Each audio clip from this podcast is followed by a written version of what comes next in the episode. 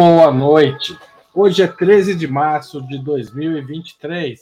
Está no ar mais uma edição do programa Outubro. Nós vamos tratar da situação chinesa e seus reflexos sobre o cenário mundial. Acabaram de ser concluídas as sessões plenárias anuais do Congresso Nacional do Povo e da Conferência Consultiva Política do Povo Chinês. A primeira dessas instituições corresponde ao Parlamento do gigante asiático. A segunda, de caráter consultivo, funciona para ouvir diretamente representantes dos diversos setores sociais da China. Por acontecerem simultaneamente, essas plenárias são apelidadas como as duas sessões. A decisão política mais importante já era aguardada: a recondução de Xi Jinping para um inédito terceiro mandato de cinco anos como presidente da República da China. Um aliado seu, Li Qiang, ex-líder do Partido Comunista em Xangai, foi escolhido para ser o novo primeiro-ministro. Além de decidir sobre a composição do governo, as duas sessões também deliberaram sobre o desenvolvimento econômico e a disputa geopolítica cada vez mais acirrada contra os Estados Unidos. Uma das resoluções mais relevantes foi fixar em 5% a meta de crescimento do PIB para 2023, acima, bem acima do índice previsto para os Estados Unidos e a União Europeia. Outro tema relevante foi o rechaço à independência de Taiwan e a re reafirmação do objetivo de promover a reunificação pacífica da pátria, ou seja, da China. Xi Jinping, hoje na Assembleia Popular, afirmou também em discurso que o exército chinês, o Exército Popular de Libertação, se transformará numa muralha de aço que proteja efetivamente a soberania popular, a segurança e os interesses de desenvolvimento da China.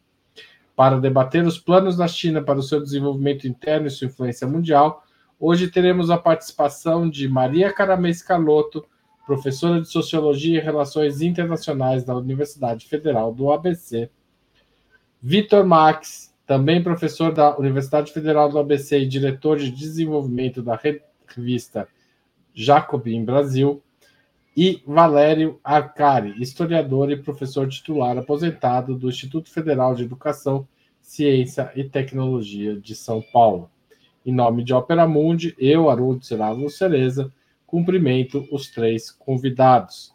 Também informo que faremos o possível para repassar aos nossos analistas eventuais perguntas da audiência, com prioridade aquelas realizadas por membros do nosso canal no YouTube e ou aquelas acompanhadas por super, contribuições através de super chat e super sticker.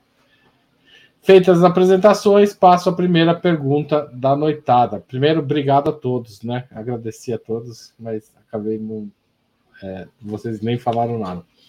É, a, primeira pergunta da noitada é a seguinte: vou começar falando sobre uma questão que mobiliza parte da esquerda. É, a China é um país socialista, no qual a economia de mercado tem um papel subordinado ao Estado, fundado pela Revolução de 49, ou é uma nação na qual o capitalismo foi restaurado através de um modelo com forte participação estatal. Como vocês veem essa questão, começando pela Maria Caramês Carlota. Obrigado, Carlota. Oi, Haroldo. Oi, Vitor. Oi, Valério. É, bom, a primeira coisa que acho que é importante dizer é que a China é um, um objeto, um tema extremamente complexo, né? É, e eu acompanho a China como uma interessada é, enfim, leio sobre a China, até porque dou aula de relações internacionais e é um tema absolutamente incontornável, né? Mas eu não sou especialista em China, tá? Então acho que esse é um primeiro ponto. Né? Não é que eu esteja me desculpando por falar bobagem, mas a verdade é que eu estou me, me fazendo uma ressalva aqui do que, o, que os é, é, internautas ouvirem com é, Ressalva. É, com ressalvas ressalva. de uma pessoa que não é especialista. Acho que esse é um tema bem complexo e, e, justamente reconhecendo, já entrando, né, que existe um debate muito grande. O que eu acho, tá? E aí, por um fundamento teórico é, básico meu, que essas categorias, capitalismo e socialismo, diante de um objeto dessa magnitude, elas perdem um pouco o poder explicativo. Veja, não é que é, não é possível discutir se existe socialismo na China ou, ou capitalismo na China, não é isso. Mas é a China lá impõe determinações para pensar o que é capitalismo e o que é socialismo. Esse é o ponto. Tamanho é a magnitude da transformação. Não existe nada para assim. Eu acho que a China trans, é, é em termos de desenvolvimento, né, de desenvolvimento das forças produtivas, de, de organização social, né, pelo tamanho da sua população e, pela, e mesmo pela, pela relação com o Estado, que é milenar, assim, tem uma série de determinações para a experiência social chinesa, é que eu acho que a gente precisa abrir um pouco os conceitos muito estagnados que vêm da experiência europeia para pensar o que é aquele objeto. Então, não é que eu, eu acho. Então, assim, eu, eu tenho dificuldades de responder se a gente não definir o que a gente está entendendo por capitalismo e socialismo a partir de uma leitura da própria experiência chinesa.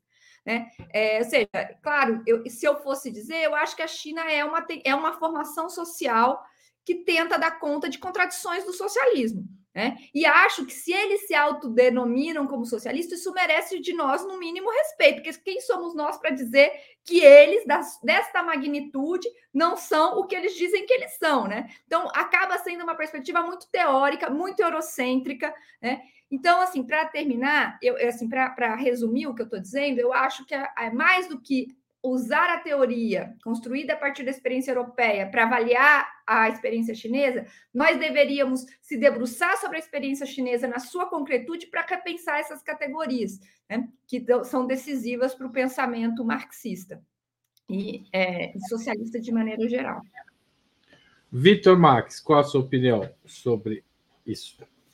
Foi bom a Maria ter começado com essas ressalvas, porque eu iria fazê-las também, né? não só é, ressaltando a complexidade do tema, como o fato de que eu não sou um, um expert, um especialista em China, até menos que a Maria, porque não sou nem em relações internacionais.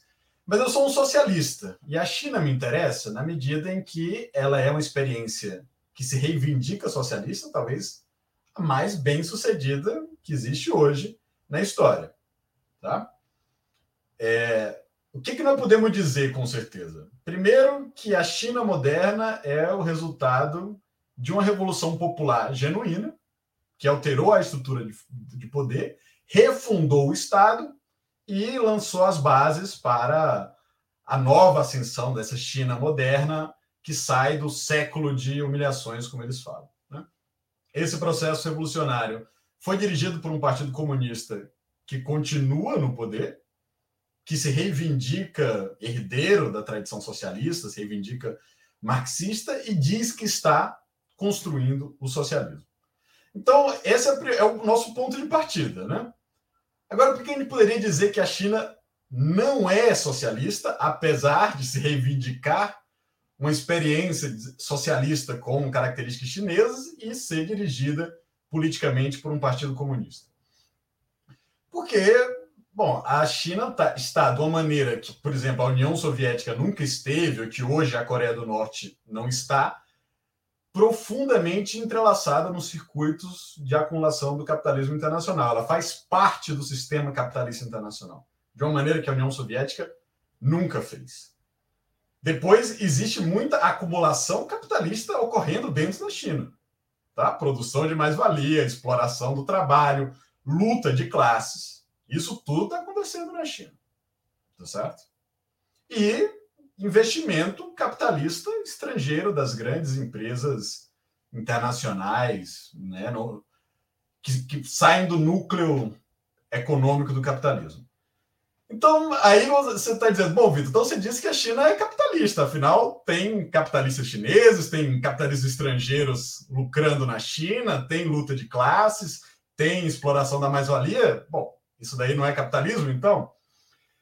O que eu acho que torna a discussão mais complexa ainda é que, talvez num grau sem precedente em países capitalistas, o controle do investimento é muito político. Seja pelo fato de que os cinco maiores bancos são bancos públicos, seja pelo fato de que a China é o país que tem mais empresas estatais com alto nível de controle do Partido Comunista sobre essas empresas, seja pelo fato de que o investimento público é um dos níveis maiores de qualquer, de qualquer país que seria capitalista.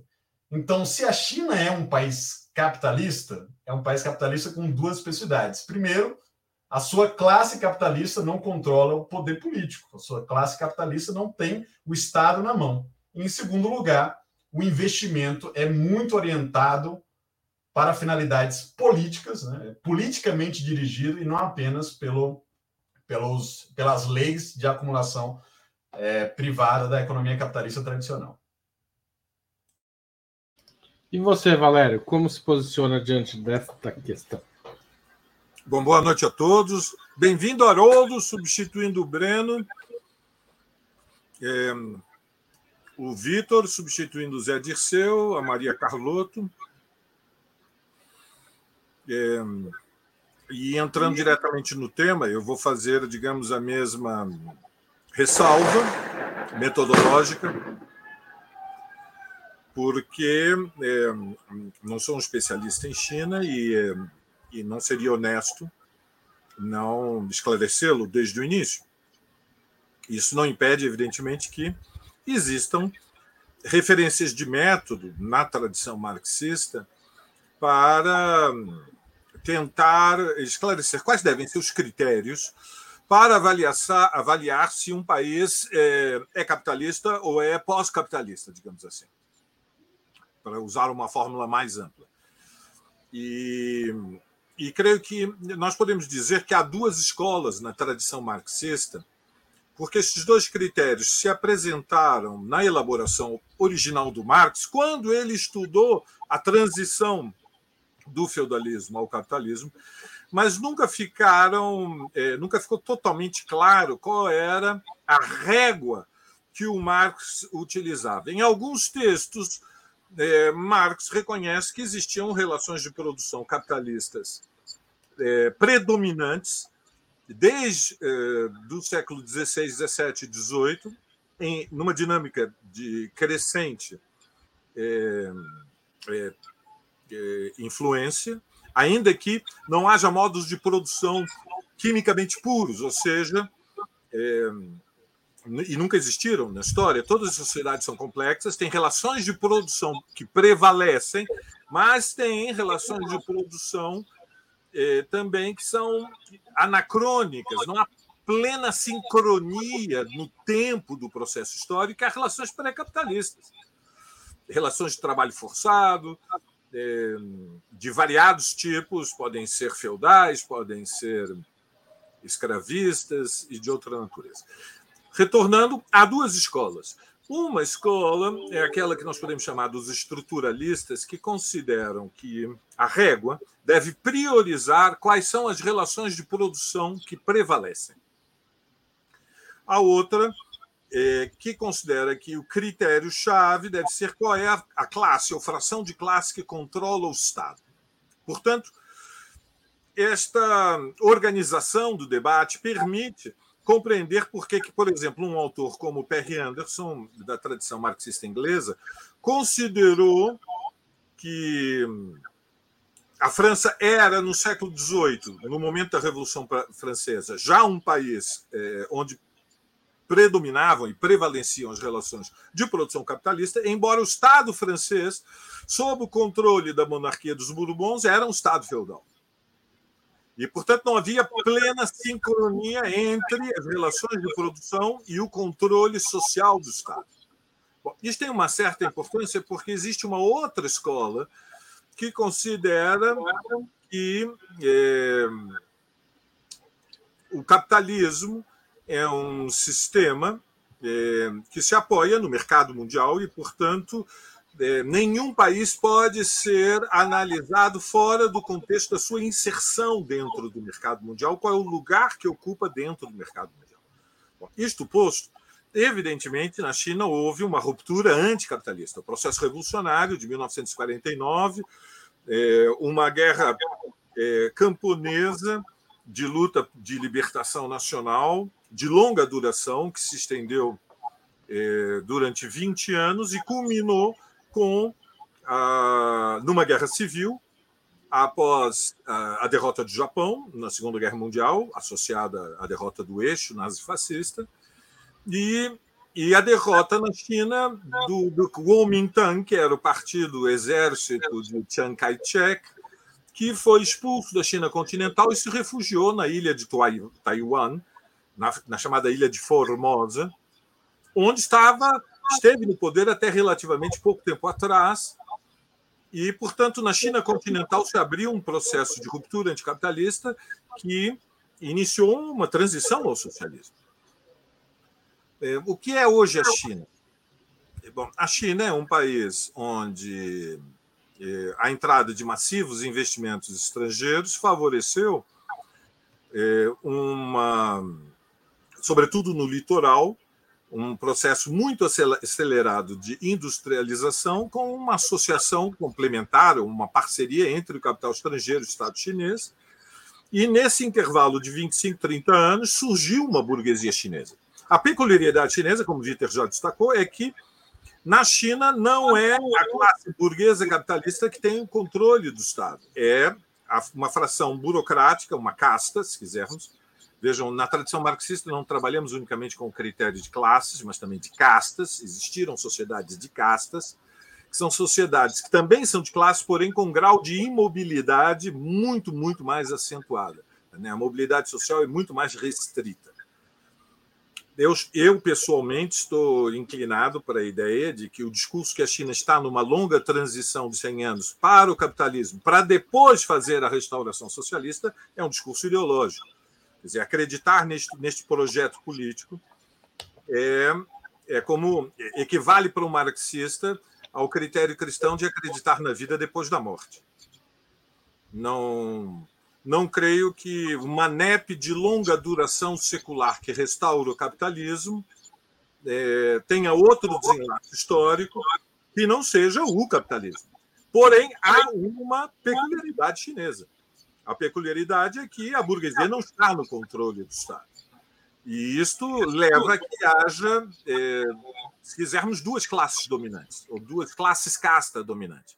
O aparelho burocrático do Partido Comunista, que organiza milhões de pessoas, é um aparelho é, gigantesco, como de resto tudo na China é imenso, e uma burguesia privada eh, ambos eh, trabalhando em forte associação com o capitalismo internacional.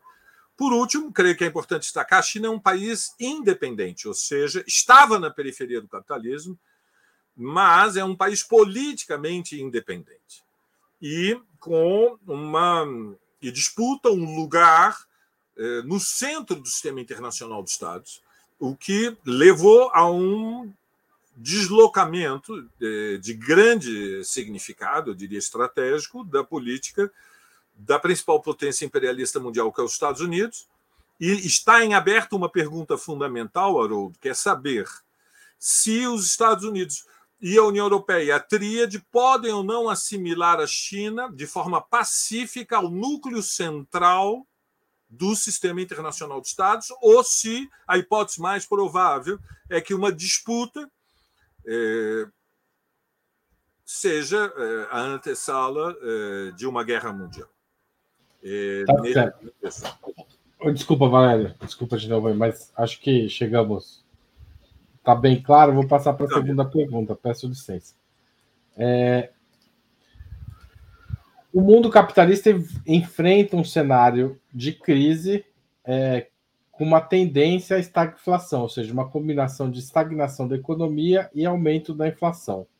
A China estaria conseguindo operar, na análise de vocês, é, é estaria conseguindo operar numa outra conjuntura com um crescimento expressivo de 5% ao ano, também não é no ritmo que vinha antes, mas é um crescimento expressivo, e uma inflação restrita a 3%, ao mesmo tempo que os principais indicadores sociais como eliminação da pobreza absoluta, apresentam é, desempenho pos positivo. Como vocês avaliam essa situação, é, essa comparação entre a situação chinesa e a situação ocidental, começando pelo Vitor Max?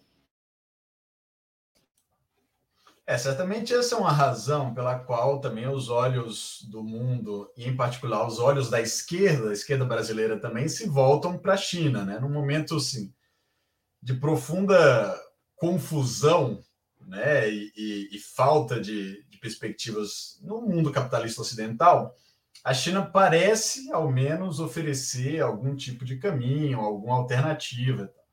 Alguns dados apontam para isso. Né? Primeiro, ela se tornou a oficina do mundo, a fábrica do mundo, caso se queira.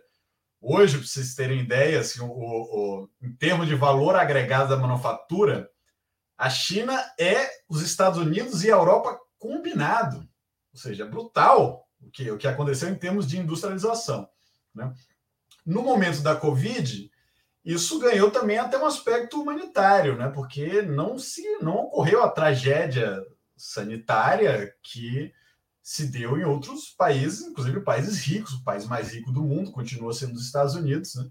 Teve uma mortandade terrível durante, durante a pandemia e a China conseguiu controlar controlar isso por várias razões e, e durante a pandemia a expectativa de vida da China ultrapassou a expectativa de vida dos Estados Unidos. Isso parece apontar para uma certa conquista é, civilizatória. Né? E, no entanto, aí agora eu vou começar a colocar alguns problemas nessa, nessa visão. É, talvez a China esteja se encaminhando para também ficar um pouco atolada na armadilha de renda média. Eu digo isso porque há alguns anos atrás ninguém questionava que em pouco tempo a China iria se tornar a maior economia do mundo, ultrapassando os Estados Unidos. Né? Hoje não está mais tão claro quando isso vai acontecer, e tem alguns analistas achando que isso sequer vai acontecer. Né? Então, algo que parecia estar tá dado no, no, curto prazo se estendeu um pouco agora. Né? A China enfrenta um problema demográfico que é grave também. E eu chamo a atenção do problema demográfico porque esse ano né, é, a população da China encolheu. Tá? Então teve menos é, nascimento do que, do que morte, tá certo? E isso se coloca também como um dos efeitos da, da de longo prazo da, da política lá do, do, de um filho, né? Que isso vai gerar uma, um peso nas contas previdenciárias, né? Como sustentar, digamos assim, uma população que está envelhecendo agora que você vai ter uma, uma força de uma mão de obra que tende a, a encolher. A outra coisa é que o, o crescimento chinês fabuloso, impressionante, né, das últimas quatro décadas, produziu um saldo ambiental preocupante também. Hoje, você, se você for pegar uma imagem de, de, de Pequim, né, ou de Xangai hoje, você vai ver a, uma, uma névoa cinza, tá? E isso gera, inclusive, muita revolta e manifestações na, na população. Então, eles estão com um programa também é, pretencioso, né, ambicioso, digamos assim, de transição ecológica, né, que eles chamam de civilização ecológica, mas a indústria chinesa ainda é profundamente dependente do carvão, que é um tipo particularmente sujo de produção de energia. E basicamente a grande indústria chinesa tem tipo usinas de carvão acoplada nela, não é, não é uma coisa necessariamente fácil de, de tirar. Então, a China está numa situação difícil também, sobretudo se nós acharmos que a tendência é uma desglobalização, porque também esse crescimento chinês foi muito baseado no crescimento das exportações e da conexão da China com o mundo. Como é que a China vai lidar com um processo de desglobalização ou desacoplamento da economia dos Estados Unidos, da economia chinesa?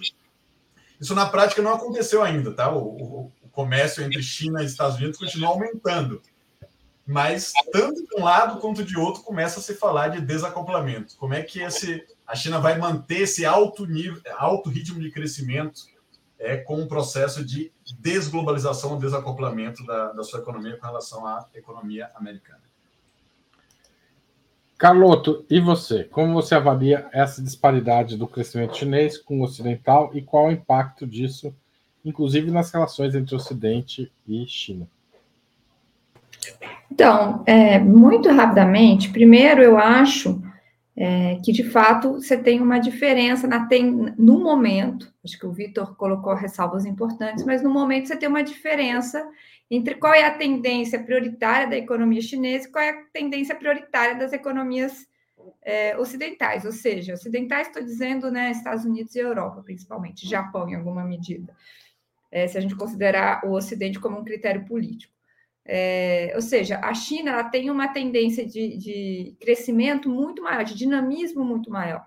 Né? Tem uma base de acumulação e assim por diante. Então, é, isso, dito isso, é, eu acho que tem um ponto importante que o Vitor já tocou, é que existe uma profunda interdependência entre a economia chinesa e a economia global e especialmente norte-americana. E essa interdependência é, não se supera com discursos e cartas de intenções. Né? Ou seja, isso está dado na prática, nas, nas, nas é, cadeias produtivas, tal como elas estão constituídas hoje que exista uma política de desacoplamento, ok, mas isso vai demorar muito tempo, porque ambas as economias estão, na prática, né, materialmente conectadas.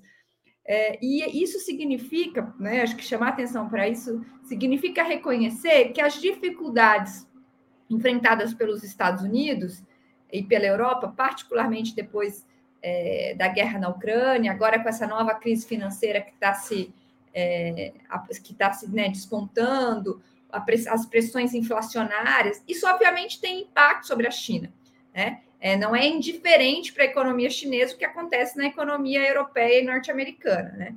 É, então, assim, para concluir, eu acho que a tendência é, de fato, que a China tem um dinamismo muito maior a preços de hoje, mas existe uma interdependência e as questões políticas, ambientais internas e externas à China podem é, colocar questões aí nesse, nesses desdobramentos, nesses desenvolvimentos. Muito bem, vamos à terceira pergunta. Não, falta o Valério. Valério. É, eu ia dizer isso. Estava aqui curiosa para ouvir o Valério. Desculpa, Valério. Tudo bem, tudo bem. Eu sei, o Palmeiras ganhou e é favorito para o Campeonato Paulista. Então, nós somos discriminados diante desta hegemonia crescente. Três notas breves. Bom, primeiro, crescimento chinês é evidentemente a economia mais dinâmica eh, no mundo hoje. Repousa em quatro fatores fundamentais. Primeiro, a taxa de investimento, ou seja, é um país que emite a sua própria moeda e o Estado, como já Vitor sublinhou, é, tem um papel fundamental em garantir que haja um aquecimento permanente é, através do, do investimento. Em segundo lugar, tem uma mão de obra, tem recursos, tem uma reserva gigantesca de mão de obra que é, recebe salários que são incomparavelmente mais baixos que aqueles que prevalecem no centro do sistema, ou seja, quando no centro do sistema o salário industrial médio está em 2 mil dólares, na China está em 500 dólares. Não é uma pequena diferença. É uma diferença gigantesca, abismal.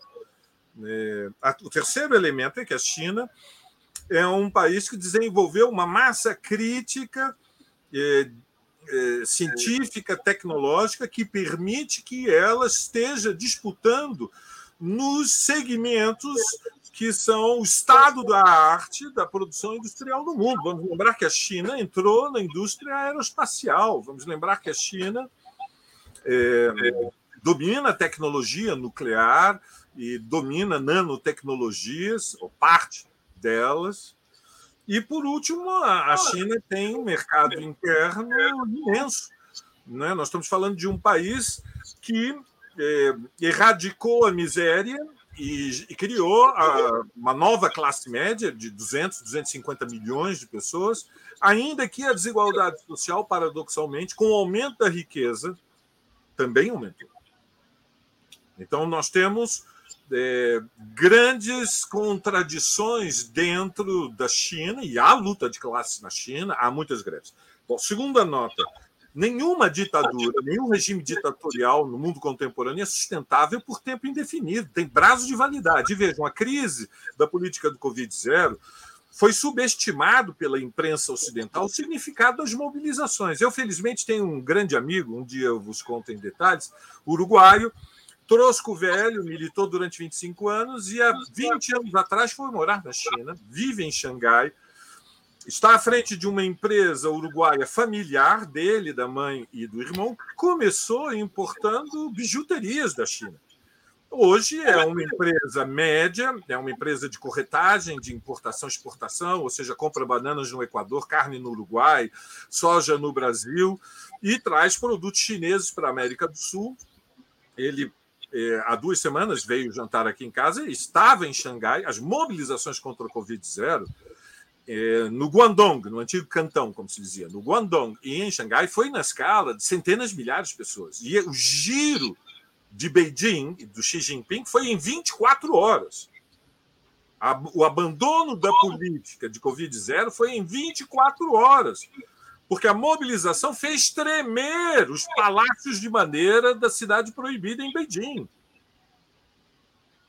Terceira e última nota, indo direto à corajosa pergunta do Haroldo.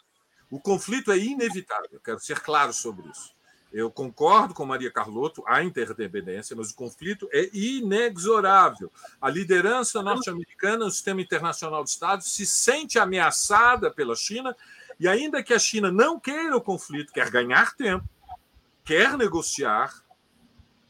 Vejam, cuidado com que a direção chinesa está, tratando é, a guerra financiada pela contra a Rússia a China quer ganhar tempo, porém o conflito. A China pode recuar e recuar e aceitar exigências e exigências, mas dá um limite para o regime chinês diante da pressão do imperialismo norte-americano. Portanto, o conflito é inevitável e ele coloca, sim, na agenda, é, entre aspas, brincando do fim do mundo, além da crise ambiental, o perigo da guerra mundial. Não é um perigo real imediato, mas é potencialmente é, um antagonismo que não vai parar crescer. E, neste terreno, o imperialismo norte-americano é a força beligerante agressiva. O, o, Valério, eu vou te interromper, porque a próxima pergunta está um pouco nessa linha, e daí você não precisa estourar o tempo de novo. Não, mas eu falei câmbio. Eu falei câmbio quer dizer que eu encerrei. Não, tudo bem. Então, perfeito. Então, tranquilo. Porque nesse, nesses, é, nesses, encontros, nesses encontros agora da China, o, o presidente Xi, Xi Jinping é, fez discursos e os textos, enfim, toda, todo o discurso é na linha, não só do Xi Jinping, mas de todo o Partido Comunista Chinês, é de até 2049, ano do centenário da República Popular, construir um país socialista moderno em todos os aspectos, o que seria um eufemismo para dizer que em 2049 a China ultrapassará os Estados Unidos como potência econômica, social e militar. Você acha que a China tem condições de construir esse enfrentamento, militar inclusive, e é, qual o impacto disso é, no, na geopolítica internacional? Você começa a responder essa pergunta. É, você sou eu, presumo. Você é, você, Valério, que eu acabei de interromper, ou achei que estava interrompendo, mas na verdade você já tinha chegado ao final. Perfeito, Porter, perfeito. Você pode me chamar de modesto palmeirense e tá tudo bem. Tá bom. Uh, bom, ninguém pode prever o que vai acontecer nem na China, é, nem em São Paulo, aí em 2049, e eu não, não, não faço parte daqueles que querem é, arriscar prognósticos numa escala do que, digamos, o método não permite. Com muita, como eu não tenho, eu não recebo epifanias. É, tem na esquerda quem recebe epifanias e acha que é infalível. Eu não estou neste, neste clube. Eu, infelizmente, tenho que admitir agora, depois de 50 anos de militância, Haroldo, que eu errei muitas vezes. Não poucas vezes. E alguns erros foram graves. De qualquer forma, algumas tendências e contratendências podem ser dialeticamente observadas. Então, tendência. O capitalismo da terceira década do século XX, ele caminha, como você mesmo anunciou, Maria Carlotto desenvolveu, na direção é, de uma estagnação, se não crescimento muito lento. Vocês já viram que é, a turbulência nos Estados Unidos foi subestimada pela imprensa mundial durante o fim de semana, é muito mais grave do que se pensava. Já há forte pressão para que o Fed suspenda a prevista elevação da taxa de juros, porque os números da, da contratação de empregos é, superou em 50% a previsão. E, no entanto, o mais provável é que haja forte pressão para ele manter o atual nível da, da taxa básica norte-americana, mesmo com a permanência da inflação, porque só ter anunciado que iria aumentar foi o bastante para que o valor dos títulos da dívida norte-americana tivessem desabado e levou à queda do, do Silicon Valley Bank, do SVB, e de outros bancos um pouco menores. O Silicon Valley não é bem um banco pequeno, é um banco médio. Está em 16 lugar entre os 20 mais importantes bancos dos Estados Unidos. Portanto, um banco médio nos Estados Unidos, no mercado mundial, não é bem um banco médio. Nós estamos falando de ativos acima de 220 mil milhões, 220 bilhões de dólares. Fecha o parênteses. Evidentemente, a tendência da economia norte-americana e, portanto, da economia da tríade é de estagnação na longa duração e, a tendência da China, porque as vantagens comparativas continuam presentes taxa de investimento, desenvolvimento tecnológico, mão de obra abundante e, e demanda do mercado interno, os quatro fatores que eu analisei antes, eles são. É, eles se preservam, são quase, poderíamos dizer, estruturais, e é natural, portanto, que em valores absolutos o PIB chinês supere o norte-americano. Porém, essa métrica do PIB não, né, não, não, nos autoriza a ter a ilusão de ótica de imaginar que será uma nação mais poderosa que os Estados Unidos. O PIB per capita, que é uma outra variável, é, ou seja, é um indicador que divide a capacidade de produção de riqueza, de bens e serviços de uma sociedade durante um ano, quando considerado proporcionalmente à população, ou seja, dividido pelo número de habitantes, o PIB chinês é incomparavelmente menor do que o PIB norte-americano. Não tem nem comparação. Né? A rigor, tenho dúvidas, inclusive, creio que é, no PIB per capita é inferior ao brasileiro, que é a economia dependente, de, digamos, que está no estágio intermediário, a mais elevada. Portanto, PIB per capita é ainda muito baixo na China e o estágio de desenvolvimento da economia e da sociedade chinesa é incomparavelmente menor. Escolaridade média, ainda que na expectativa de vida tenha ocorrido essa variação. É, pós-pandêmica, digamos assim. Mas, e de, outro lado, é uma façanha extraordinária o aumento da expectativa de vida na, na China. Não deve ser diminuída por isso. Agora, o conflito é inexorável.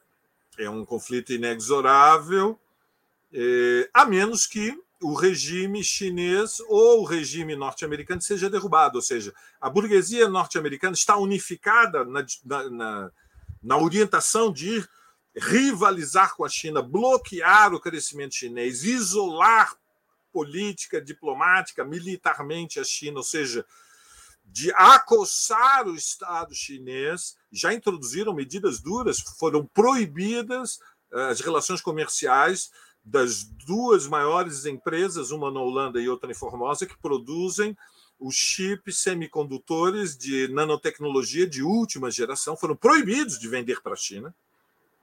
Portanto, nós estamos falando de boicote, o início de um cerco comercial, é o início, mas nós aprendemos com Cuba e nós sabemos o que é bloqueio comercial e o impacto que isso teria para a China, pelas razões que Vitor e Maria Carlotto já desenvolveram anteriormente. Portanto, é natural que nestas duas sessões ao iniciar o terceiro mandato, que é inusitado, depois do critério do Deng Xiaoping da direção coletiva. Portanto, é uma disputa num patamar interno ao Partido Comunista muito mais elevado. Nós estamos falando de uma direção muito mais monolítica do que foi a que prevaleceu é, desde que houve, é, enfim, a transição ao, ao capitalismo, a liderança Deng Xiaoping e, e, creio que o sentido do discurso dele é alertar os Estados Unidos para a decisão chinesa de defender os seus interesses estratégicos, ao mesmo tempo ganhar tempo. Por quê? Porque aos chineses interessa preservar tudo aquilo que eles conquistaram nos últimos anos e que dependeu fundamentalmente dos benefícios eh, que a China teve com a integração plena no mercado mundial e o reconhecimento do seu estatuto pela Organização Mundial do Comércio. E, portanto, eu creio que nós podemos falar que, por enquanto, é um conflito de baixa intensidade. Tá certo. Que veio, que veio para ficar. Câmbio, Haroldo. Tá, obrigado, Valério. É, Vitor, é, não, é o Vitor ou a Maria Carlota? Perdi a ordem aqui. É o Vitor. Vitor, e você, como você avalia essa situação? Olha, eu, eu quero primeiro talvez deixar mais clara aqui a minha posição, né? A Revolução Chinesa construiu um novo Estado, estabeleceu um Estado independente, que produziu talvez a mais exuberante experiência de desenvolvimento nacional que a gente tem conhecimento. Nesse sentido, eu considero a ascensão da China um fenômeno muito progressivo, que retirou milhões de pessoas da pobreza e industrializou o país num ritmo alucinado. E eu acho, assim, para mim, a elite dirigente chinesa é a mais competente hoje que qualquer país tem. E é, é um mérito dela que ela planeje de maneira tão alongada. Né? O Valério fala que não vai tentar fazer previsões né, com décadas aí adiante, mas eu acho que o, a, a, direção do Partido Comunista Chinês tem um mérito de fazer um planejamento de longuíssimo prazo. E muitas coisas que eles planejaram há décadas atrás, eles de fato realizaram. Né? Então, esses dois centenários que eles querem marcar simbolicamente, primeiro que já aconteceu, o centenário da fundação do Partido Comunista, né, que foi marcado aí pelo anúncio da, da eliminação da, da pobreza extrema, né? não só a partir do crescimento, mas por política pública, estatal, planejada e capilarizada, tá certo? E agora tem o, a meta do, do outro centenário, né? o centenário da fundação da República Popular da China, né, 1949, né, a vitória final da, da Revolução Chinesa, portanto, 2049. E isso a direção chinesa tem falado muito, que é consolidar a China como uma nação, uma grande nação moderna socialista, inclusive usando o termo socialista, tá certo? Em, em 2049. Aí tem, nós temos duas, duas questões. Isso vai significar é, uma que a, a China vai ter a hegemonia do sistema mundo em 2049, tá? realmente muita coisa vai ter que mudar para isso acontecer, né? Mas que a China possa ser uma nação próspera em 2049, acho que as coisas caminham nesse sentido, né? Inclusive, de novo, a, a, a dirigência chinesa tem usado muito, eles gostam desses slogans, né? Prosperidade comum, civilização ecológica, o sonho chinês, né? Eles têm falado muito da grande nação socialista moderna, mas também têm falado de desenvolvimento de alta qualidade, dizendo que o momento do crescimento econômico mais quantitativo já tinha, digamos assim, passado o seu pico e agora a gente estaria transicionando, quer dizer, a China estaria transicionando para um desenvolvimento de alta qualidade, portanto, mais focado no bem-estar, inclusive trazendo a questão ecológica e tal. Então, será que a China vai fazer essa, essa transição de um tipo de desenvolvimento mais focado no desenvolvimento humano, né, na, na transição ecológica, na, na oferta de serviços públicos, no próprio mercado popular interno, tá? E se tornar uma nação socialista próspera no meio do século, me parece me parece razoável essa, essa, essa pretensão. Né? Agora, ela vai se tornar a potência militar do mundo até a metade do século? Só se os Estados Unidos implodirem. Né? Embora, por exemplo, hoje eles, anunci... eles anunciaram recentemente nessas duas conferências um aumento no, no orçamento militar. Mas é um aumento modesto, é 7%, considerando que eles querem fazer 5% de crescimento, então né, seria 2%, digamos assim, com relação à economia total. Mesmo com esse aumento, isso coloca o orçamento militar total da China como um quarto do orçamento militar norte-americano, né? Em, em, em, termos per capita, menos ainda. Os Estados Unidos têm, na verdade, milhares de bases militares fora do país, né? É, e em algum momento isso vai se chocar, a questão geopolítica vai virar um enfrentamento agudo, abrindo a possibilidade para uma nova grande guerra mundial, que basicamente o que o Valério aponta como sendo o cenário mais provável? Não sei. A China está querendo ganhar tempo, ela não está querendo ir para esse enfrentamento direto agora, ela está querendo aumentar crescimento econômico, um novo tipo de desenvolvimento de alta qualidade e tal, mas pode acontecer alguma coisa no meio, né? que é a disputa envolvendo Taiwan. Né? Então eu termino com isso porque a, a, a China, desde sempre, desde a fundação da República Popular Chinesa, considera Taiwan uma província rebelde, tá certo? É, que é, luta contra qualquer tipo de, de independência de Taiwan e coloca como seu objetivo estratégico de médio prazo a reunificação nacional. Inclusive, um outro slogan que eles estão usando é o rejuvenescimento nacional. Eu nem entendi o que, é que significa, né? mas aí o próprio Xi Jinping falou que no centro do rejuvenescimento nacional está a reunificação nacional, que eles consideram um, um, processo de longo prazo que envolveu a reincorporação de Hong Kong, Macau e agora Taiwan. Tá? Que é então, isso é, é para já, isso, é o cenário de médio prazo, o Xi Jinping ainda durante o seu governo, né, durante a sua presidência de Estado, quer reintegrar né, integralmente Taiwan à, à República Popular da China, se isso acontecer, então a, a intensidade, a temperatura do conflito vai escalar. Não, a não... baixa intensidade que falou o Valério pode subir de grau.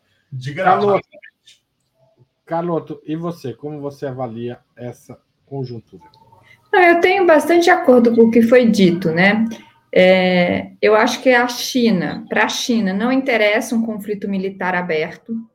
É, isso é bastante evidente para qualquer analista. Eu acho que eles já tanto o Vitor quanto o Valério falaram que a China ganha tempo, então, é, sob várias perspectivas, é, desde né, da, já foi dito gastos militares, a China para a China não interessa esse conflito aberto. Por outro lado, o fato da tríade imperialista estar tá no, no que a gente chama de estagnação secular, né? Claro, tem crescimentos, mas sempre muito comparativamente muito menos dinâmico e principalmente né, muito é, atravessado por crises importantes, né? A crise de 2008, depois você tem uma crise de 2013, 2014, agora você tem essa essa isso que né, as consequências da guerra do, da Ucrânia, da pandemia, da guerra na Ucrânia, a crise inflacionária, que pode, é, enfim, subiu, é, apontou para um aumento de juros isso gera uma estagflação e as consequências para os bancos, enfim, até onde vai essa crise. Por tudo isso, por todo esse cenário, a economia, sobretudo dos Estados Unidos, ela é dependente do conflito. Né? Porque uma das bases mais importantes de acumulação do capitalismo norte-americano é a indústria bélica. Então, eu estou dizendo isso é, porque os Estados Unidos, seja porque tem uma dependência é, econômica em relação à sua indústria bélica, seja porque, diante dessa é, fragilidade né, relativa, obviamente, aponta né, para um, um, uma tentativa de controle político ainda mais é, estrito do sistema internacional, por esse, acho que por esses dois motivos principalmente, os Estados Unidos têm apostado muito fortemente no conflito, né? sem tirar a responsabilidade do Putin pela guerra na Ucrânia, é absolutamente inegável para qualquer analista sério né, que a guerra na Ucrânia foi precedida por uma série de decisões né, em que o Putin dizia: esta é uma linha vermelha, esta é uma linha vermelha, e os Estados Unidos foram pressionando. E eles estão fazendo algo parecido com a China. Né? É, eu acho que a posição que eles têm adotado em, em Taiwan, né, o aumento das atividades militares no entorno da China, tu, né, uma série de. É, podia citar aqui várias, né? A, a, postura deles em relação à pandemia. Então, os Estados Unidos eles, eles vêm aumentando a pressão, apostando no aumento da tensão e da pressão sobre a China. E como o Valério bem colocou, tudo tem limite. Né? Não existe nada mais falso nas relações internacionais do que aquela frase de mãe que quando um não quer, dois não brigam. Quando um não quer, dois brigam sim, porque existe um limite, né? É, dentro da política internacional de até onde você pode colocar sua soberania em risco. Né? Eu acho é, que a China está atenta a, a, esse limite, né? e é por isso que subiu o tom, né? Os discursos do Xi Jinping e do, é, do primeiro-ministro já deixam claro, né? Que eles estão subindo o tom em relação aos Estados Unidos, estão se colocando como um ator no sistema internacional mais é, ativo, né? Não só negociaram né, o acordo é, recente é, um, um, diálogo né, entre a Arábia Saudita e o Irã, como estão se colocando como um possível interlocutor na própria guerra da Ucrânia. Então, eles estão né, subindo estão, estão se posicionando de outra maneira no sistema internacional e estão mudando o seu perfil de gastos militares. Eu concordo com o Vitor que é pouco, né, muito pouco, e aí com isso eu vou concluir é, é, é pouco, mas é, já aponta numa direção, né? Os discursos, atuação mais enfática, o aumento dos gastos militares, ou seja, a China vai se reposicionando. Agora, não acho que seja um reposicionamento que neste momento aponte que a China está indo para o caminho do conflito aberto. Não acho. É, acho que a China ainda é, tem, vai tentar, por, por, o quanto for é, possível, né, apontar num distensionamento né, numa mudança, numa incorporação é, pacífica no sistema internacional. E aí eu concluo dizendo que é por isso que a China é um parceiro tão estratégico do Brasil, porque os dois interessam né, uma reforma da governança internacional, uma reforma do sistema internacional sem guerra. Então, estes países importantes é, que, que, que defendem essa posição precisam estar muito afinados no próximo período, justamente para evitar isso que o Valério chama de, é, de uma tendência quase incontornável. Eu acho que ela é incontornável, é, quer dizer, eu acho que ela é uma, uma tendência provável né, de uma ampliação do conflito, mas existem possibilidades, e a mais forte delas é que esses países é, encontrem uma linha comum de ação é, para interferir no sistema internacional. Tá certo. Antes de continuar, eu queria agradecer a todo mundo que já é assinante solidário do Opera Mundi. Foi lá em www.operamundi.com.br barra apoio e que contribui para o nosso jornalismo, que permite que a gente faça programas como esse. Se você ainda não é assinante, vai lá, www.operamundi.com.br barra apoio e escolha lá a sua faixa de contribuição. Mas você pode fazer isso também aqui no YouTube, se tornando membro pagante, clicando aí em Seja Membro no botão que está abaixo da tela. Se você quiser, ainda dá para fazer super chats e super sticker durante essa transmissão. Também é uma forma de contribuir pontualmente a, com o nosso jornalismo, bem como se você estiver vendo depois e fizer um valeu demais nos programas gravados. E finalmente você pode sempre fazer um Pix para gente. Nossa chave é opera, apoia.operamundi.com.br. Grava lá no seu aplicativo bancário. Toda hora que for fazer uma transferência, aproveita, lembra do Opera Mundi e manda uns caraminguás para cá. A mais eficaz de todas as armas contra as fake news é o jornalismo de qualidade. Só o jornalismo de qualidade coloca a verdade acima de tudo, e esse jornalismo é o que a gente busca fazer todos os dias. E ele precisa do seu apoio, apoio dos internautas e dos, dos espectadores e dos leitores de Opera Mundi. Como vocês é, veem a posição dos Estados Unidos de provocação crescente contra a China?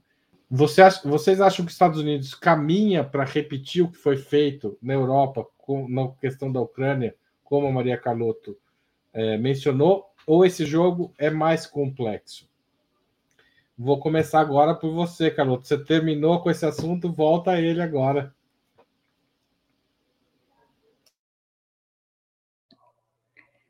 Não, óbvio que é, é mais complexo, né? embora. É... É, bom, embora vou, vou, é mais complexo porque a interdependência entre a economia chinesa e norte-americana de novo, né? Eu sei que o conflito é uma tendência provável, mas eu acho que não pode ser descartado os efeitos que, vai, que teria sobre as duas economias neste momento, né? Uma escalada militar, né? sobre as duas economias, não é só sobre a economia chinesa, né? Então a interdependência entre as duas economias é muito grande. Ela é material, tem a ver com as cadeias produtivas, mas ela é também financeira, né? É, então acho que tem aí uma questão que não é menor. É, por outro lado, é, eu acho que o, o, conflito com a Rússia, né, é, ele tem consequências sobre as alianças norte, do, é, dos Estados Unidos mais profundas. Né? Ou seja, o impacto sobre a Europa é devastador. Né? Sobre a economia europeia é uma coisa impressionante. Né?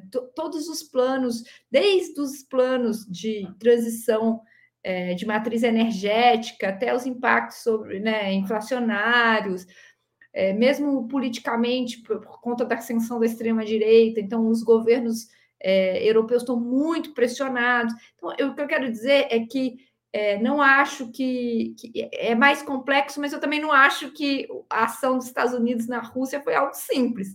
Né? Então, eu não sei o que vocês estão chamando de complexo. Eu acho que nos dois casos é bastante complexo, mas eu acho que mostra o fato de que para os Estados Unidos, e isso é que é grave para quem analisa o sistema internacional, isso que é preocupante, é que, é, seja por razões políticas, seja por razões econômicas, a economia, a, a, o Estado americano e a economia americana tem, estão pressionados para, ou estão gravitacionalmente pendendo para o conflito. Vou dizer nessas, para né, porque eu não tenho tempo aqui em três minutos de analisar quais são os vetores de força que estão incidindo.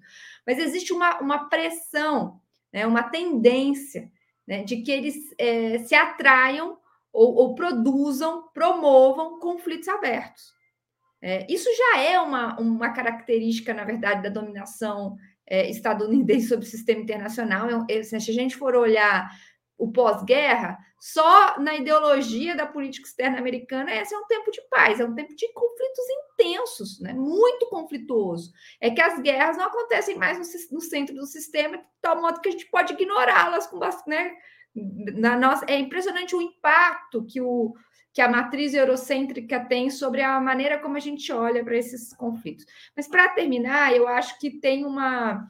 É, embora as consequências sejam gravíssimas, eu acho que tem uma, é, uma força, uma, tem, uma, é, uma pressão política e econômica dentro dos Estados Unidos para é, conflitos abertos né? porque também eles estão é, tem, tem poucas saídas fora essa.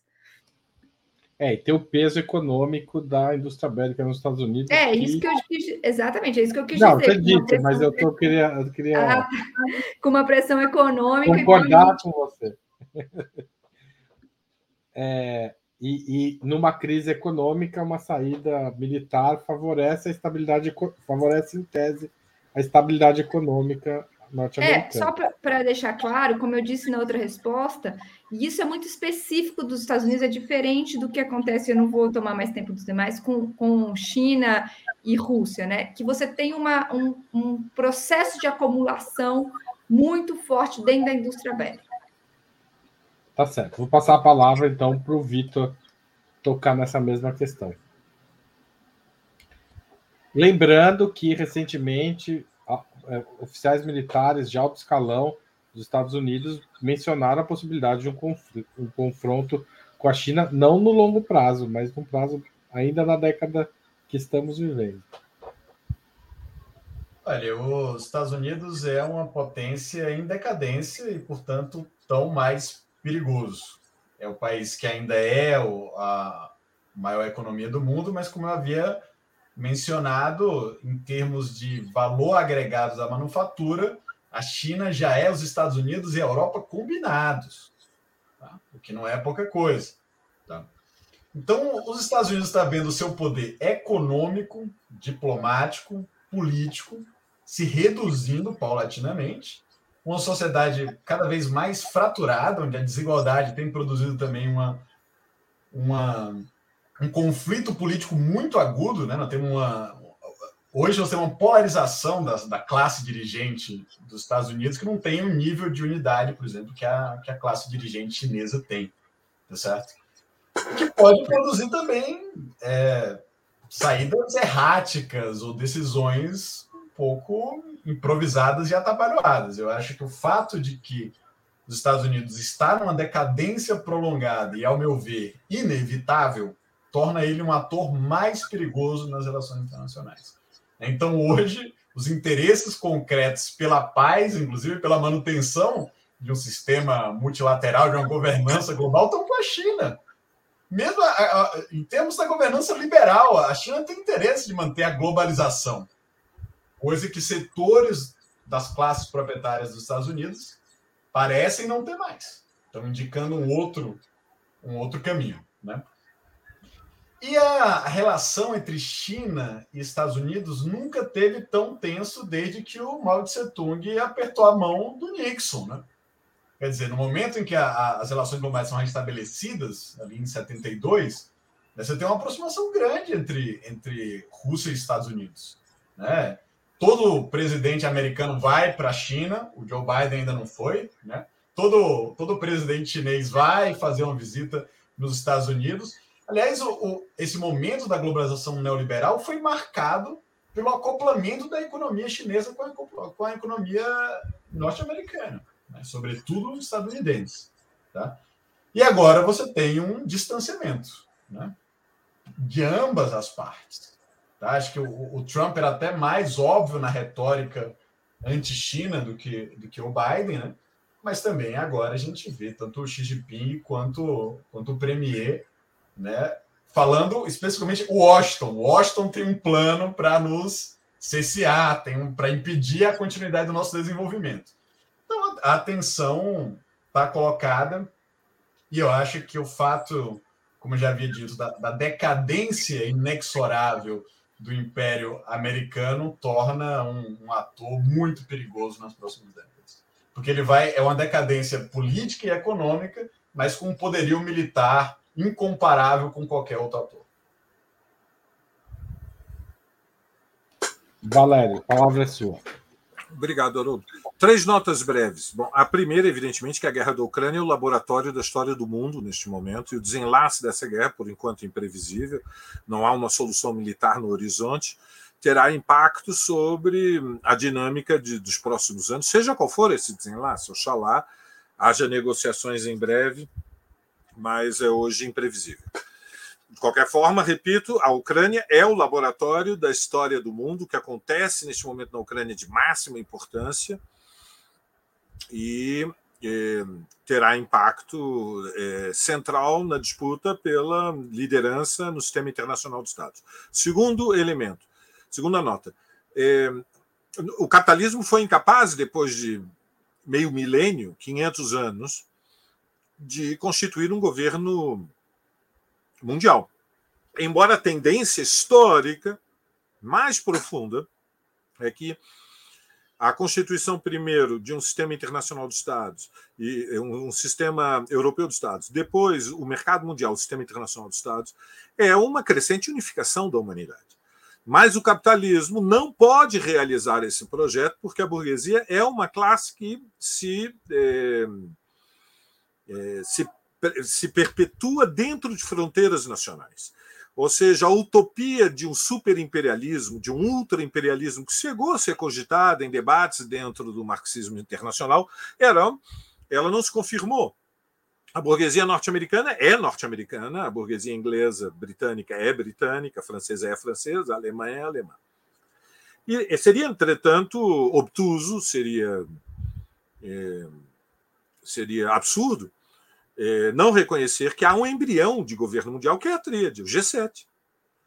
Ou seja, o sistema internacional construído em torno da ONU e o G7 são a forma institucional através da qual eh, os Estados Unidos dirigem o sistema internacional de Estados. Há um centro no mundo.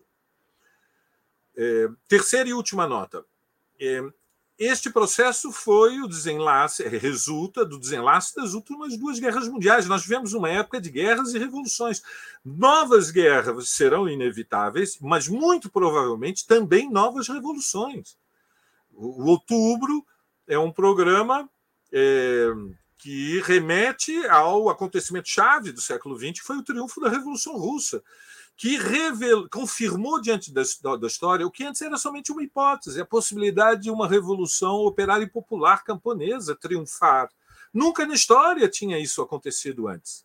E depois de outubro, outras revoluções anticapitalistas triunfaram, e eu estou entre os que pensam que, ainda que é, não possamos prever quando, nem como, nem se serão vitoriosas, vitoriosas, nós seremos contemporâneos de novos processos revolucionários. Isto decorre do fato de que a preservação do capitalismo tardia, preservação tardia, é uma ameaça à vida civilizada. A história do capitalismo é a história das guerras. No século XVII, eh, Amsterdã e Londres foram à guerra quatro vezes para decidir quem tinha a liderança no sistema europeu de Estados. No século XVIII, Paris e Londres foram à guerra quatro vezes até decidir quem teria a hegemonia no sistema europeu de Estados. E, finalmente, o último, o último século foi marcado essencialmente por duas hecatombes apocalípticas, com dezenas de milhões de mortos. E, portanto, seria inocente imprevidente e superficial da nossa parte não compreendermos que, ainda que exista teoricamente, em princípio, aberta a hipótese de que, diante de circunstâncias extraordinárias, haja, por métodos de concertação e negociação, uma crescente incorporação da China ao centro do sistema internacional de Estados, essa não é a hipótese mais provável. A hipótese mais provável é que a tríade esteja disposta a se defender, mesmo que isso seja uma ameaça à, à vida civilizada. Evidentemente, uma terceira guerra mundial. Eventualmente, é a, vida, a vida como é, todo É a destruição do mundo tal como nós o conhecemos. Portanto, estamos falando de algo muito grave, mas não quero terminar, eh, pessimista, Haroldo, porque boa parte do marxismo radical brasileiro é melancólico. O, mar, o marxismo mais moderado brasileiro ele vive meio num estado alterado de consciência, é de um otimismo é, é, infundado. Né? A crença de que é possível chegar a um grande acordo com a classe dominante brasileira para é, que o capitalismo brasileiro deixe, deixe de ser um capitalismo selvagem, brutal, etc. Vamos etc. falar de Brasil na próxima. Mas, mas é, o marxismo radical costuma ser melancólico. Então, quero terminar a terceira nota dizendo que no, há um obstáculo enorme para as potências que disputam a liderança do mundo. E esse obstáculo é que a maioria dos povos, a maioria dos trabalhadores, da juventude, das mulheres, dos povos oprimidos, é, ainda está disposto a lutar. Não houve uma, ainda uma derrota histórica que tenha encerrado a época das revoluções. Câmbio. Tá certo. Vamos para a última questão da noite. A gente já estourou o tempo aqui, mas vamos lá. Diante desse cenário de crescente polarização entre Estados Unidos e China, qual deve ser a posição prioritária dos, dos países latino-americanos e especialmente do Brasil? Qual deve ser a política externa de um país como o Brasil nesse cenário de confronto? Vitor Marques, você começa. Olha, o governo Lula, pelo menos, né, o Lula tem expresso isso, parece apostar uma tentativa de, de navegar as contradições né, e, e manter uma equidistância e se beneficiar justamente dessas, dessas, desses conflitos ou, ou, ou, da escalada dessa concorrência. Né? Eu, pessoalmente, acho que nós temos mais a ganhar estabelecendo uma espécie de parceria estratégica com a China.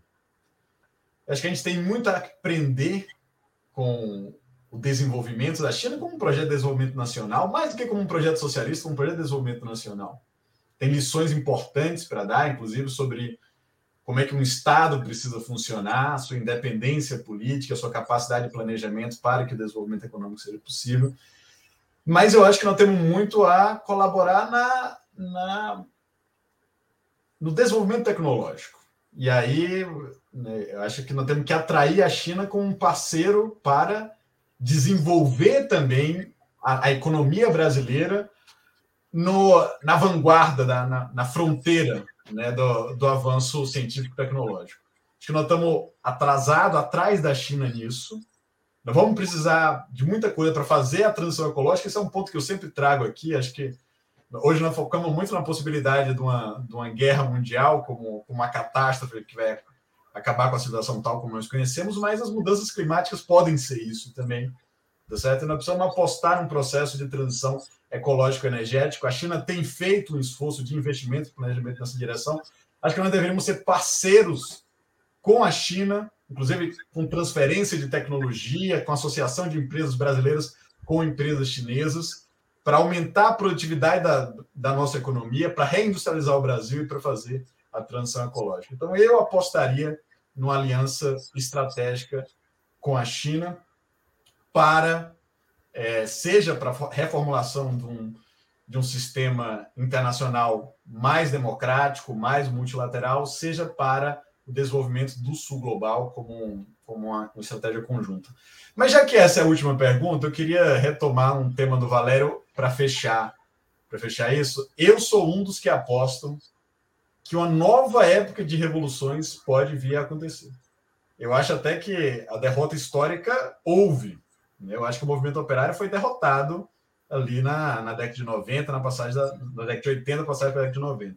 Mas uma nova época de revoluções pode acontecer. Nesse sentido, para mim, a linha de antagonismo fundamental não é entre nações. A gente falou muito aqui do, dos enfrentamentos geopolíticos, mas eu considero que, no grande esquema das coisas, os enfrentamentos geopolíticos são secundários. A linha de antagonismo fundamental é a linha entre as classes, e o que eu acho que deve acontecer, na verdade, é a solidariedade internacional da classe trabalhadora para produzir a República Democrática Socialista Universal. Muito bem. Então vamos lá. É, Valério. Bom, o Vitor só faltou chamar a Revolução Mundial, me ultrapassou pela esquerda numa velocidade que só o Rony no time do Palmeiras foi um final grandioso é... A política externa do governo brasileiro, em primeiro lugar, tem que obedecer à responsabilidade, penso que o Brasil ocupa na América do Sul. Ou seja, nós ocupamos um lugar no mundo, nós somos parte do Cone Sul, nós temos uma, é, um destino compartilhado, a geografia conta, e e, portanto, a política externa do Brasil deve ser, primeiro lugar, de é, é, consolidar relações econômicas e sociais com os países que são vizinhos, entre outras razões, porque, embora o país, Brasil seja um país dependente, e tenha sido durante muitos séculos uma colônia e depois uma semicolônia, a classe dominante brasileira é de longe a mais importante dos países dependentes do mundo, ou seja, é a fração burguesa mais rica, com uma acumulação de capital mais significativa no, na América do Sul. E isso significa que o Brasil tem uma situação de um híbrido. É um grande importador de capitais, capta ao ano algo próximo a entre 80 e 100 mil milhões de dólares, 100 bilhões de dólares no mundo capitalista central, mas é também um exportador de capitais. O Brasil, a burguesia brasileira é exportadora de capitais e tem interesses subimperialistas no Paraguai, no Uruguai, no Peru, na Bolívia e, portanto, é parte das tarefas de um governo de, esquerda é, construir um bloco na América, América do Sul para resistir às pressões imperialistas. Eu não, não, estou entre aqueles que pensam que o Brasil deve procurar é, um alinhamento com uma potência contra outra potência. Deve procurar a independência latino-americana como centro da sua estratégia. Nós estamos num subcontinente ainda sobre dominação norte-americana, e o que se trata é lutar contra esse, essa subordinação que leva a que Washington eh, tenha, durante décadas e décadas, eh, de fato, eh, imposto limites a todos os governos latino-americanos. não foi um elemento secundário, por exemplo, é, na nossa análise diante da ascensão da extrema-direita, a importância da solidariedade latino-americana que recebemos de outros povos. Nós estávamos diante do governo Bolsonaro quando o Chile foi sacudido por mobilizações de milhões nas ruas para enterrar a, a Constituição de Pinochet. Não foi secundário para nós a mobilização de centenas de milhares, com o apoio de muitos milhões de mulheres na Argentina em luta pela legalização do aborto. Não foi secundário para nós é, a derrota do golpe da Bolívia, com a resistência heróica da juventude camponesa indígena de El Alto. É, não foi para nós é, é secundário a vitória eleitoral de Petro na Colômbia, e, portanto, a minha aposta é, como internacionalista é que o, a orientação da, da, diplomacia brasileira deve estar é, focada no estreitamento dos interesses comuns que nos unem aos nossos vizinhos latino-americanos, mantendo a independência de todos os blocos imperialistas. E contribuir no mundo para é, a preservação da paz. Não vejo nenhuma possibilidade de uma solução militar na Ucrânia, repito, é, há derrotados, são todos vencidos. A Ucrânia está dando um salto para trás de 30, 40 anos, a sua reconstrução vai consumir as energias de uma geração.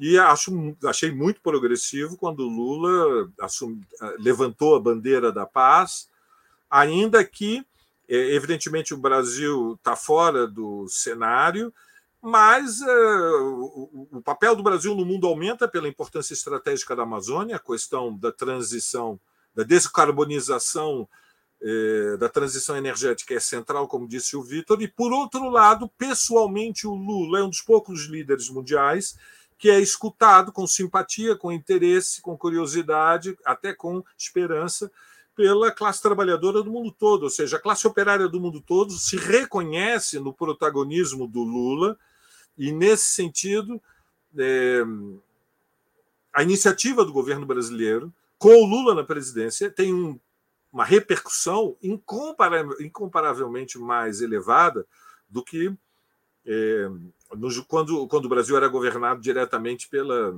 pelos líderes da burguesia, fosse Temer ou fosse Bolsonaro. Câmbio, Haroldo. Obrigado, Valério. Maria Caloto. Sua vez. Eu acho que o Vitor e o Valério já tocaram em grandes desafios, desafios de é, grandes desafios que a gente tem pela frente. Um deles é o enfrentamento da crise climática. Né? Eu acho que a gente está diante de um problema de é, enorme magnitude. Outro problema, outro desafio é a construção de uma unidade latino-americana, sobretudo nesse contexto é, em que você tem governos progressistas em países importantes como Colômbia, México, Chile, Brasil, Argentina e assim por diante. Então, é uma oportunidade de construir uma unidade política, de fato, com suas instituições, é, como a gente fez num outro momento. É, você tem o desafio do que o Vitor também mencionou do desenvolvimento nacional, né? acumulação de forças produtivas e principalmente é, de capacidade tecnológica. Agora, nesse ponto eu sou é, um pouco, eu acho que o realismo traz aspectos interessantes para a gente olhar o realismo é, nas relações internacionais, que, embora eu concorde com o Vitor que a oposição fundamental seja de classe, existem estruturas políticas que organizam o sistema internacional, que são os estados, e elas são incontornáveis. Por que, que eu estou dizendo tudo isso? Porque tanto o desafio da transição energética, quanto do desenvolvimento, quanto da construção de uma unidade política na região, ficam profundamente comprometidos no contexto de uma guerra né, de uma guerra internacional de grande magnitude. Então, o primeiro, primeiro interesse do Brasil é evitar que essa guerra aconteça. Deveria ser o primeiro interesse de qualquer humanista, né? Mas no caso, para não ir tão longe né, na minha reflexão política, dar um, um passo atrás, eu acho que pensando do ponto de vista dos interesses nacionais brasileiros, a guerra é, ela, ela atrapalha todo, né, tudo que a gente pode é, fazer no médio prazo. Daí porque essa parceria com a China e com outros países que, como eu disse antes, né, tem como o Brasil interesse na construção de uma transição nesse sistema internacional negociado, ela é tão importante. E se não fosse por, tudo, por essa é, aliança política, você tem uma razão econômica funda básica. Né? A China é a principal parceira comercial do Brasil e caminha para ser nossa principal investidora internacional em termos de estoque de capital. Então, além dos interesses políticos comuns, neste momento, a gente tem é, interesses econômicos em ampliar essa parceria né, com, a, a, um, com a China e com seu dinamismo, principalmente do ponto de vista tecnológico, como o Vitor já comentou. É, então, eu acho que em qualquer cenário, o Brasil devia ampliar o diálogo com a China, mas não só com a China, mas principalmente com a China, para construir uma solução pacífica para os desafios que estão postos aí no sistema internacional. Tá certo. Chegamos assim ao final de mais uma edição de outubro, né? É, o Valério é, provocou várias vezes aqui. Eu não citei o fracasso do Corinthians ontem, mas enfim, estou tentando absorver aquele, aquelas batidas de pênalti. E obrigado, Maria Carlota, obrigado, Vitor, obrigado é, o próprio Valério, apesar de ser palmeirense, por essa, esse debate sobre a China que foi é, podia continuar por horas, mas acho que a gente tem que encerrar aqui. Obrigado, boa noite a todos. Valeu. Boa noite, sempre um prazer estar aqui com vocês. Boa noite, Aquele abraço, pessoal. Valério, boa noite, Haroldo. Tchau, tchau.